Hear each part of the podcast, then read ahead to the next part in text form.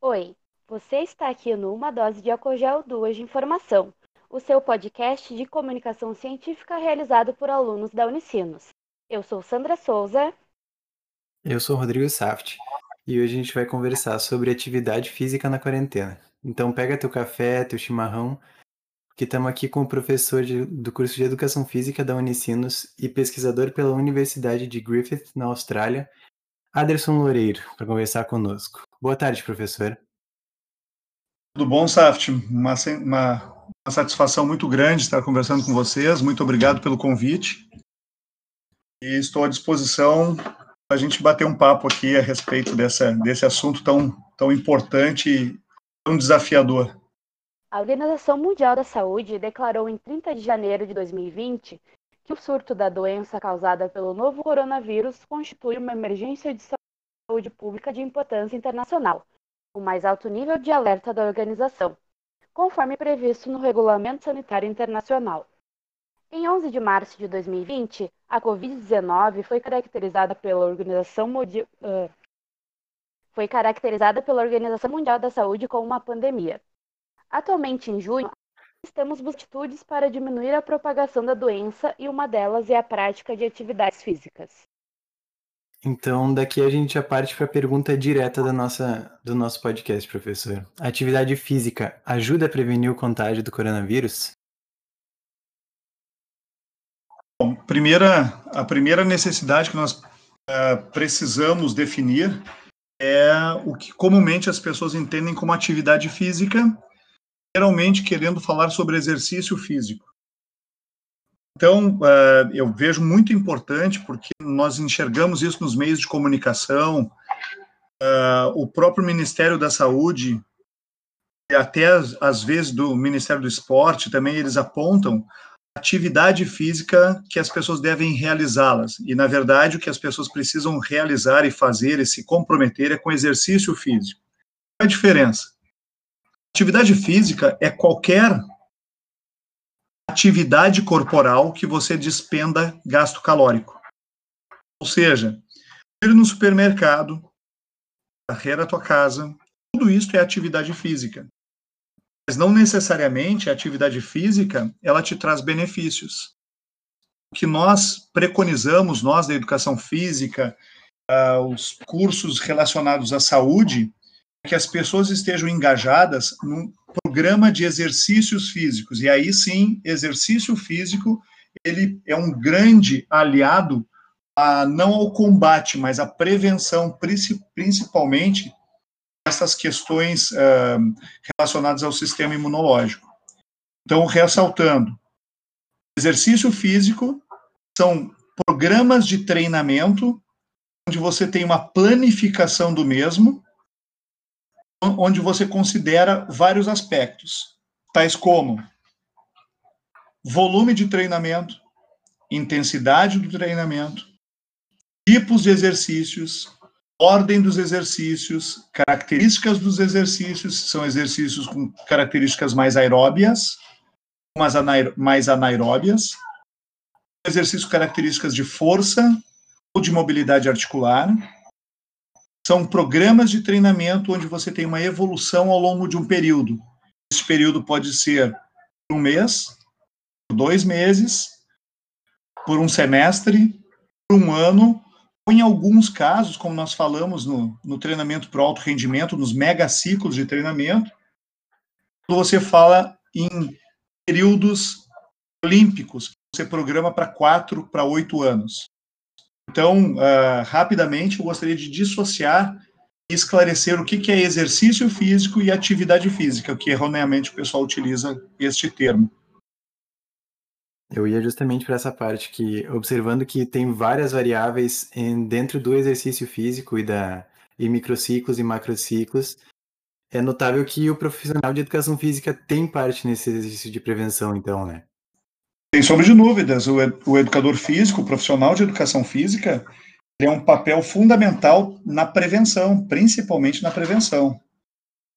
Se nós falarmos especificamente sobre Covid-19, uh, diretamente eu falarei contigo, porque eu tenho entrado em contato com vários especialistas. Na verdade, é um vírus novo, é uma pandemia que nunca tinha atingido o ser humano, muito pouco se sabe a respeito.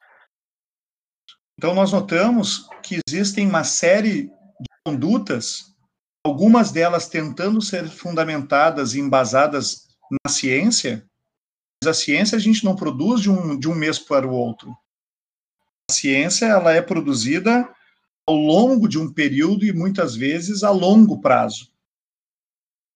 Eu, tô, eu estou uh, arriscando em dizer que, que sabe-se muito pouco sobre esta situação que nós estamos vivendo atualmente. O que se sabe é que exercício físico moderado, leve e moderado, é um grande aliado para que o teu sistema imunológico ele tenha algumas alterações fisiológicas específicas que fique menos propenso às questões uh, virais. Então, isso eu posso afirmar, e aí eu já posso uh, introduzir o tema dizendo sim, exercício físico de moderada intensidade aumenta a capacidade imunológica do ser humano. É, e a gente entra no tema do moderado e leve, né? Porque existem algumas abordagens que citam o desgaste físico como causador de imunodepressão, né? Isso realmente ocorre, né? Sim, na verdade, uh, o que acontece é uma imunossupressão. O que, que acontece é uma, é uma diminuição na capacidade de combate a estas viroses, quando você faz exercício físico de altíssima intensidade. Aí sim, uh, o exercício físico mal programado, porque ele pode ser mal programado ou por excesso de treinamento, ou por um, um treinamento muito baixo em termos de intensidade, onde não promove o que nós chamamos de supercompensação. Então, você tem alguns parâmetros para medir a característica de intensidade do treinamento. Uma delas é o consumo máximo de oxigênio, o VO2 máximo. Outra é a frequência cardíaca, que existe uma relação direta com o consumo máximo de oxigênio. A outra, que também é validada e muito utilizada, principalmente em campo, é a percepção subjetiva do esforço. Então, existem algumas correlações muito direcionadas e muito validadas e bastante importantes que nós venhamos prescrever o treinamento físico. Por exemplo, as modalidades agora que estão muito em voga, como uh, os HITs, é o High Intensity Interval Training, ou treinamento de alta intensidade intervalado. Este tipo de treinamento ele pode ser executado, pode, mas não de alta intensidade. Porque, porque nós movemos uma depressão do nosso sistema, Muitas vezes você precisa mais do que 48 horas, talvez até 72 horas, dependendo da intensidade do esforço, para você voltar ao patamar de repouso. Porque o que, que acontece quando você faz o exercício físico? Durante o exercício, o seu limiar aumenta. O limiar de resistência aumenta. Cessando o treinamento físico, ele baixa a níveis inferiores ao de repouso, ao anterior ao treinamento. Você precisa, aí sim, de uma alimentação muito equilibrada, repouso recuperativo, para que você volte ao estágio inicial e, inclusive, suba o seu patamar. Esta subida de patamar nós chamamos de supercompensação.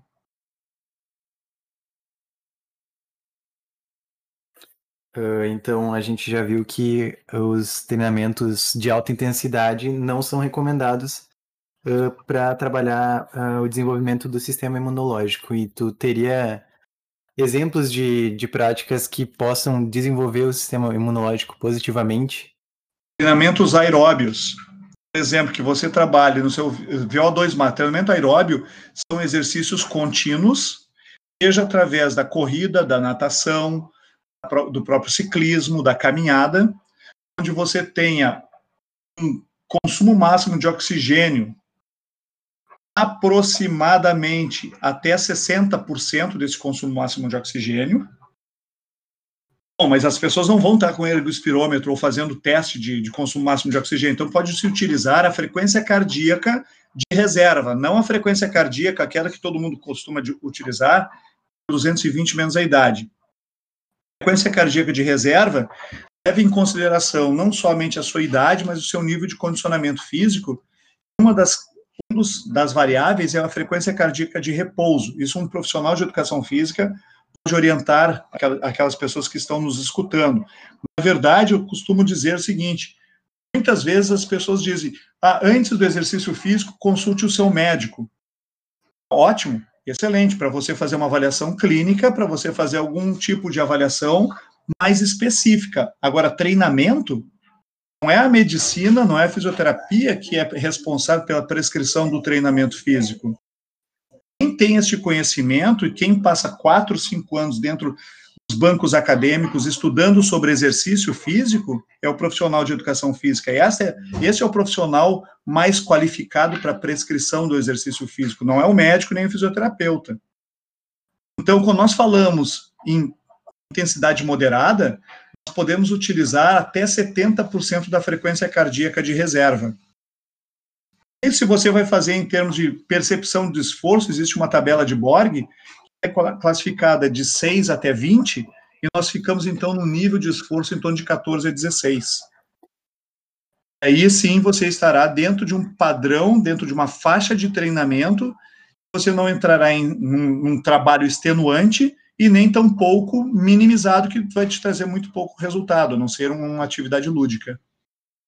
Então essa fala do professor deixa bem claro que até nos exercícios considerados mais simples, como uma corrida, um ciclismo, uh, nesses exercícios é importante a participação do profissional de educação física. Quero que eu, Agora... Eu, eu, desculpa, Saft, eu gostaria de, de ressaltar, eu gostaria de ressaltar que não estou levantando uma bandeira uh, em termos de monopólio de mercado, ok?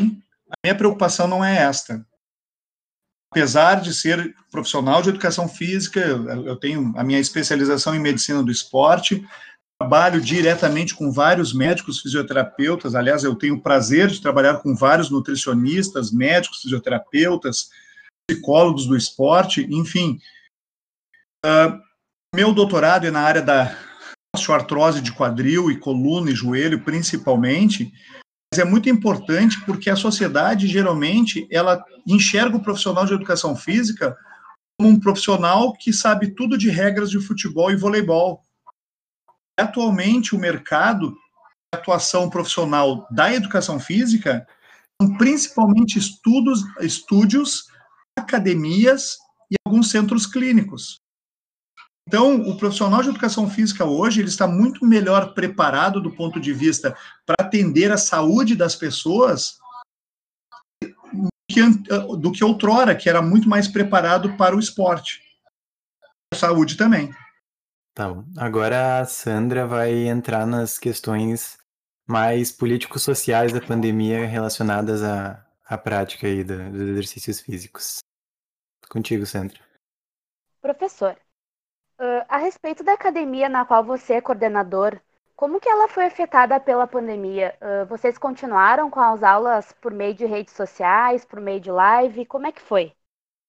Sim, uh, eu, estou coordenador da INEX, um centro de, de bem-estar e saúde em Porto Alegre.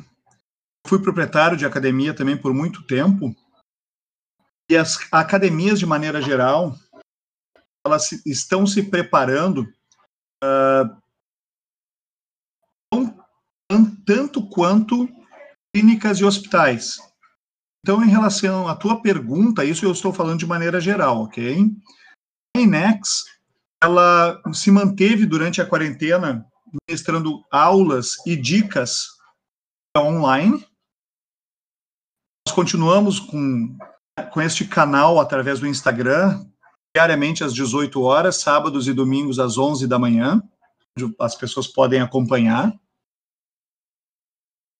Estamos com Eu criei também, não, não enquanto empresa, mas uh, individualmente, inclusive, sextas-feiras, às 17 horas, existe junto com um colega meu de Portugal, lives onde nós falamos sobre a importância da avaliação e suas, suas correlações com a saúde, com o exercício físico. Mas a INEX e todas as outras academias estão sendo muito afetadas. Existe sim uma preocupação com essa característica de distanciamento social. Entretanto, uh, e eu concordo que há necessidade sim de distanciamento social, Entretanto, muitas medidas que são tomadas nas academias estão sendo muito maiores do que nos outros ambientes onde as pessoas circulam. Então, se eu tiver que apontar um local seguro para as pessoas estar, obedecendo os dois metros de distanciamento, obedecendo toda a higienização que é realizada durante o treinamento, os controles que são tomados na, no ingresso na academia, eu vejo que hoje, frente aos outros locais, é um local seguro, sim, para a comunidade estar, exceto o grupo de risco, exceto pessoas que já têm as suas características individuais que se enquadram no grupo de risco. E aí eu sugiro, sim, que não, não procurem espaços comunitários. Em relação às aulas, às lives online por meio de redes sociais, como foi a aceitação dos alunos?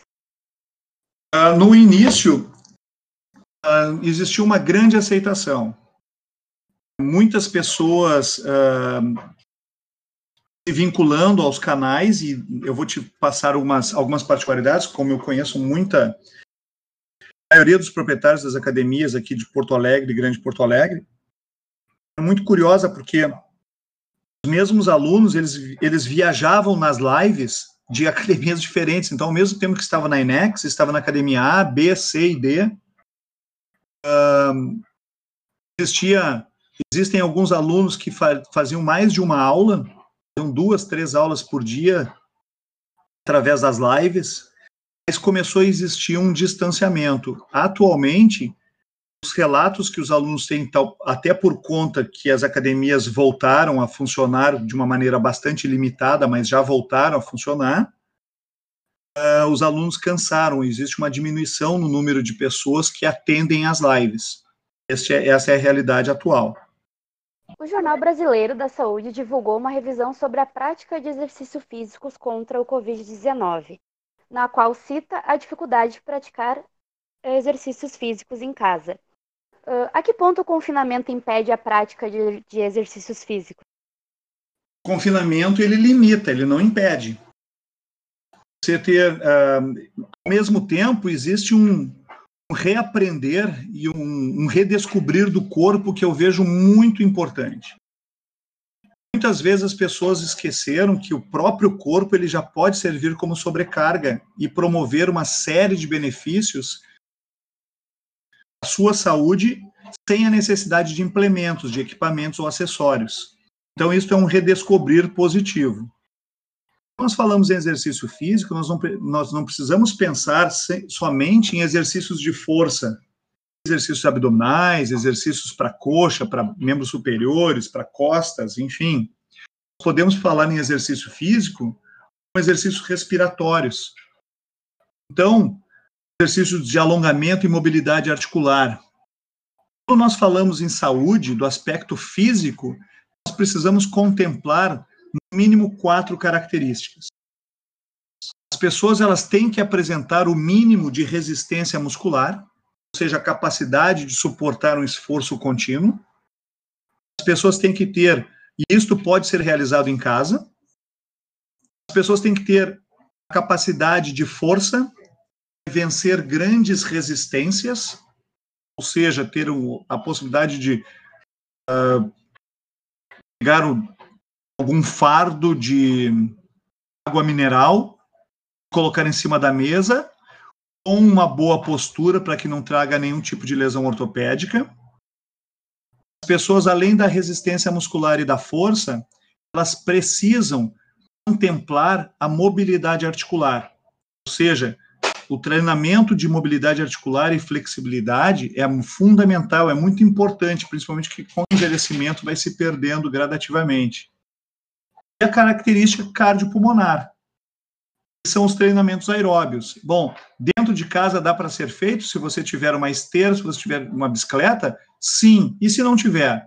Para pular corda? Sim, se não tiver um problema ortopédico. Aqui vem um ponto que é fundamental: a necessidade da avaliação física.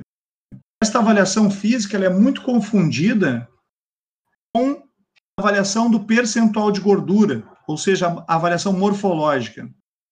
Avaliação morfológica ela é somente um dos pilares da avaliação.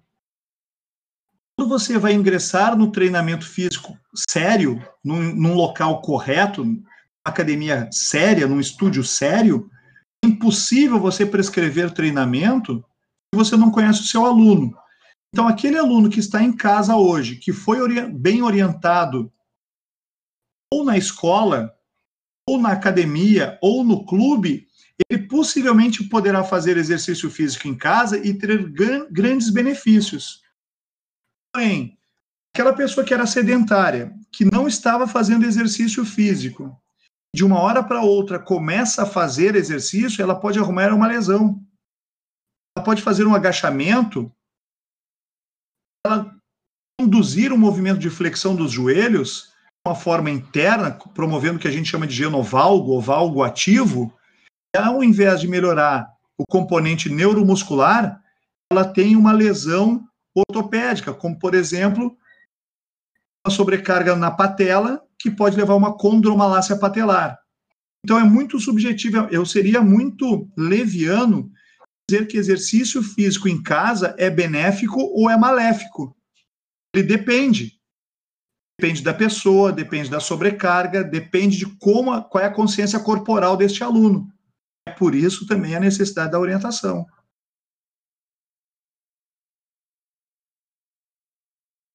E aqueles alunos que trabalham só com personal trainer, uh, como é que eles uh, estão saindo fazendo exercícios em casa? Que, aquelas pessoas que precisam de acompanhamento. Geralmente os personal trainers estão atendendo esses alunos nas suas casas. Geralmente, se o aluno necessita do personal trainer, na verdade, ele não precisa do personal trainer, ele precisa de um professor de educação física que dá uma aula individualizada. Gente, eu, isso é uma outra característica que a gente está utilizando, né, o personal trainer, como se personal trainer não fosse educador físico. Não, você é educador físico que trabalha individualmente com os alunos. A maioria daqueles que já estavam seus professores particulares, eles continuam com os professores particulares é evidente que os professores hoje têm um cuidado que não tinham anteriormente. No acesso ao aluno, no contato com o aluno. Então, uh, eu saiba, pelo menos na, no ambiente no qual eu circulo, a grande maioria dos alunos que faziam aulas com personagens, com professores particulares, continuam. Não nas academias, mas nas suas próprias casas.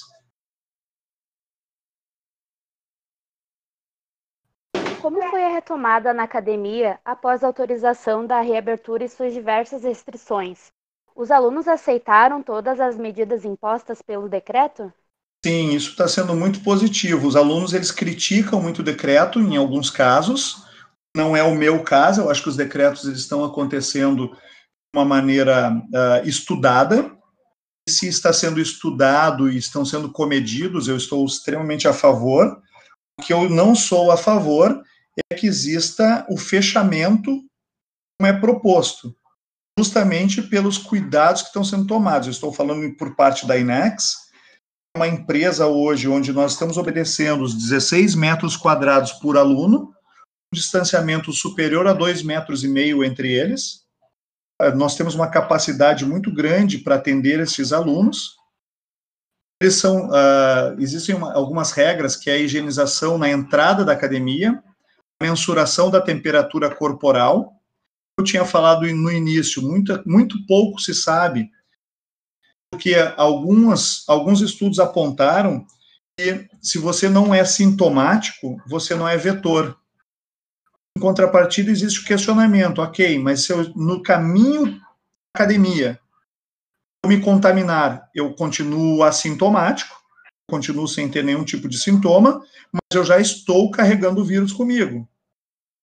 Então, como é que fica esta questão? Há necessidade, sim, da higienização constante, do lavar as mãos, da utilização do álcool, mensuração da temperatura. Agora, precisar de convir comigo.